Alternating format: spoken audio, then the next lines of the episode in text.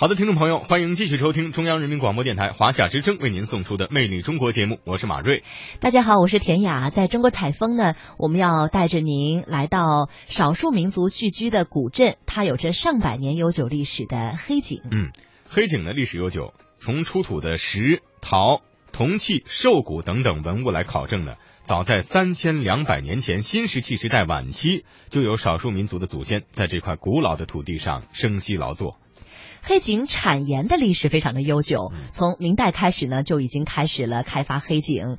斗转星移，沧桑变迁，现在呢盐城早已经失去了昔日的辉煌，但是却留下了古色古香的、具有唐宋风貌的坊街，呃，以及颇具明清风格的一些民居、碑刻、石雕、古塔、石牌坊、古戏台等等等等。嗯，今天的节目当中呢，我们就跟随记者啊来了解。这个古镇口的贞节牌坊、王字形的五家大院豪宅等等，这些见证古镇从兴衰到没落的见证者，来感受古镇曾经的繁华与鼎盛。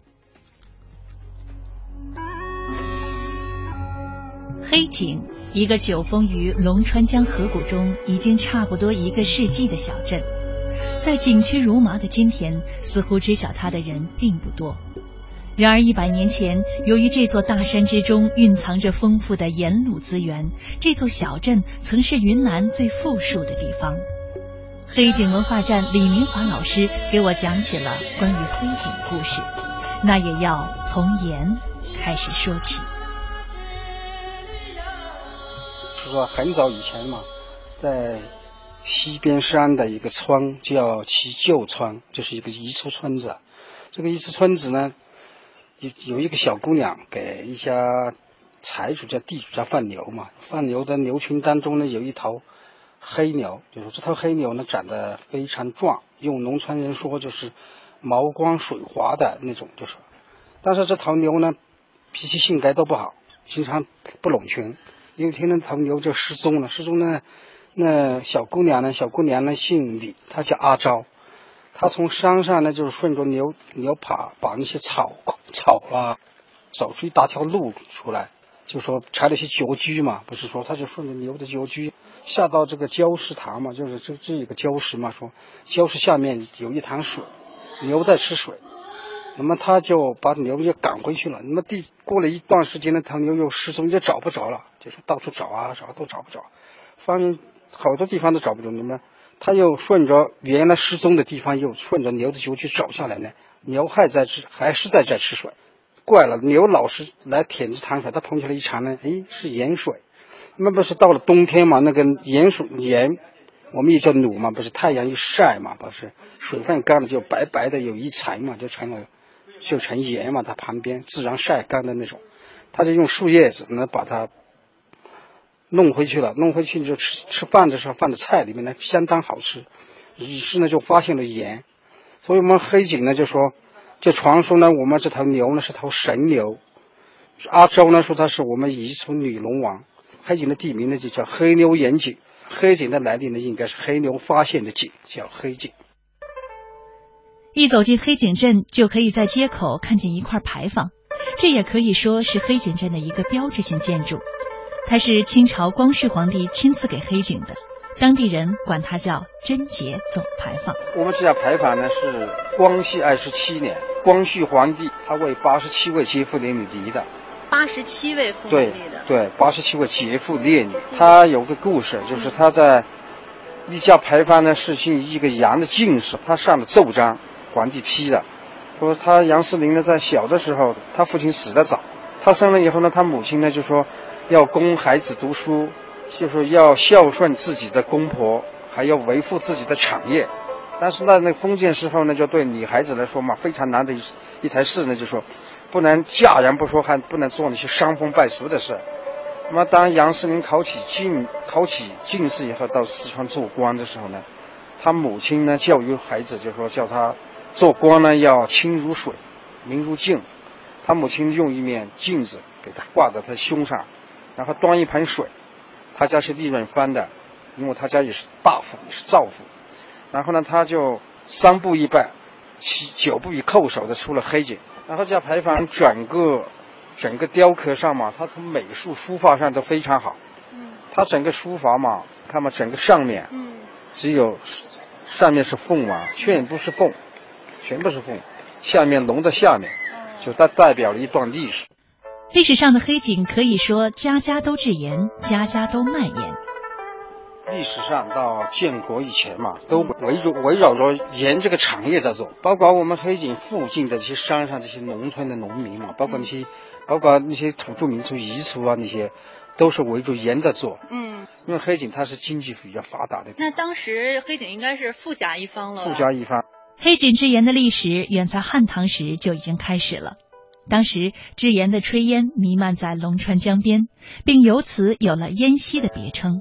金庸的《天龙八部》里也能找到黑井的影子。云南产盐不多，通国指白井、黑井、云龙等九井产盐。黑井呢，就说到现在为止呢，它从开辟以汉代，然后从那个文物、出土文物和那些历史文物记载，就说到黑井呢有三千五百多年的历史。元朝时有史书记载，黑井淡婉尔，而克俄则当云南地丁之半，而八井则使百焉。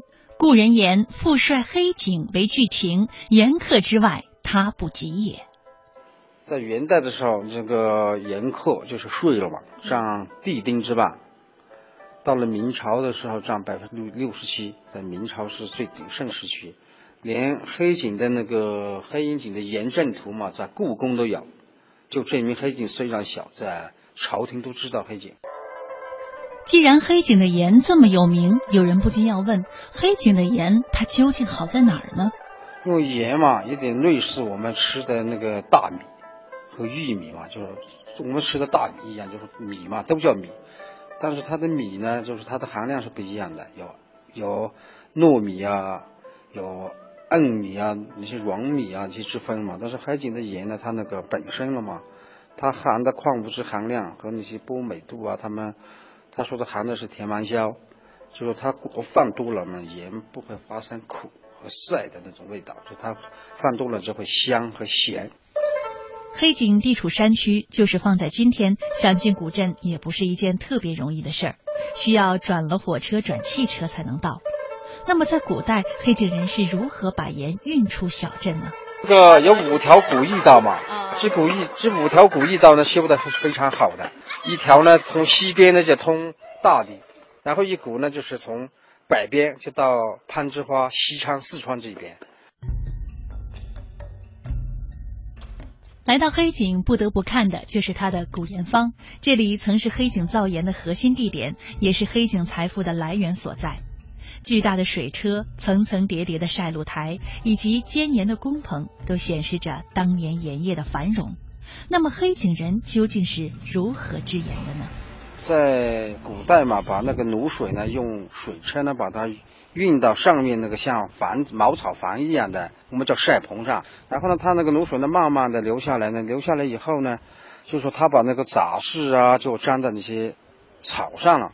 然后呢，它通过阳光和空气呢，把卤水的那个浓度呢提高了，就是几分钟以后呢，它就出盐了，就是这种。然后它下来以后呢，它有个工序呢，就是通过那个晒卤架上下来以后，慢慢流下来嘛。它不是这些都是一台一台的台子嘛，水池一样的，它就是净化，就水让它一台一台慢慢的流。最后呢，就它把那个那些杂质呢都沉淀了。应该说用现在的话说呢，它就是一个是过滤，过滤啊，慢慢留的最后一台呢，就是说它那些卤水都是非常纯了，就是浓度也高了。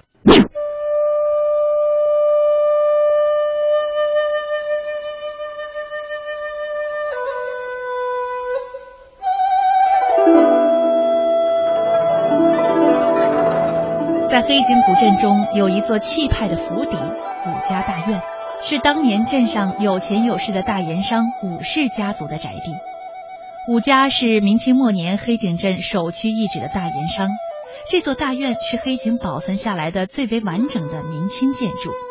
据说大院的主人当年曾经请来京城有名的建筑师，设计上还融入了法式风格。这栋房子呢，武家大院呢是在道光十六年建的，听说前后还是建了十多年了。哦因为它整个院子呢，它整个院子呢都是用木结构的，占地面积呢可能有一千多平方吧。它是两个两个大院组合起来的，形成一个大王的王字。它那个整个建筑风格呢，就是和我们汉文化和民俗文化的结晶。它和就是我们白族的，还有有的那些彝族的也有这个三方一照壁和我们汉族的那个四合院组为一体。那么前面呢是两个三方一照壁的，后院呢是两个四合院。整个房子的摆布呢，它是坐西向东，背山面水。它整栋房子呢，就是是一个大王的王字，有九十九间房子，一百零八道门。然后呢，在清代嘛，谁想称王嘛都不行的，就他干一个大王的王字呢，那会如果被朝廷的那些命官、那些官员知道以后呢，就说肯定是要犯犯罪的，那个时候要治罪的。如果有人知道说他是想称王嘛，在山沟里面称王那是不行的。然后呢，他家呢非常巧妙异化的，就是做了一个，就是在四合院的中中间摆了做了一个戏台撑出来嘛，在那个王字的。下方做了一个戏台，那么就是王字多一点是玉字，就叫王隐其中。说起这武家大院啊，还有故事呢。据说武家是黑井的外来户，清代后期吴老爷取得了举人头名的功名，其三个儿子当中，三儿子武维扬事业做得最大，成了黑井首富。他不但拥有自己的盐井，还收购了别人的盐灶，并且成立了地方武装，控制了盐路。几乎与政府的税警队、缉私队平起平坐，武维扬的生意做得如鱼得水，官家几乎失控，取得了黑井盐业经营的绝对主动权。盐号、银行、当铺以及鸦片买卖，都为武家带来了滚滚财源。